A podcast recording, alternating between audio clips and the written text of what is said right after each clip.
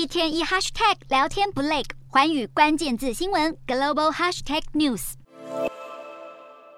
苹果公司近期发表最新的 iPhone 十四系列，掀起果粉的预购潮。不过，有南韩媒体爆出，苹果计划在 iPhone 十四系列新机中使用中国公司长江存储的晶片。对此，美国国会参议院情报委员会副主席卢比欧批评苹果的行为是在玩火。德州共和党联邦众议员麦考尔也警告，长江存储和中国共产党以及解放军关系十分密切。批评人士认为，长江存储隶属于中国政府，并获得中国政府补助，恐怕会对美国的国安造成风险，并指出长江存储出售晶片给受制裁的手机制造商华为，可能也违反了美国的出口管制规定。苹果公司表示，目前没有任何产品使用长江存储的晶片，也只评估将来在中国销售的手机上使用，不考虑使用于在中国以外销售的手机。业界分析认为，苹果考虑将长江存储纳入供应商名单，是为了拓展供应链的多样性，同时拉拢与中国市场的关系。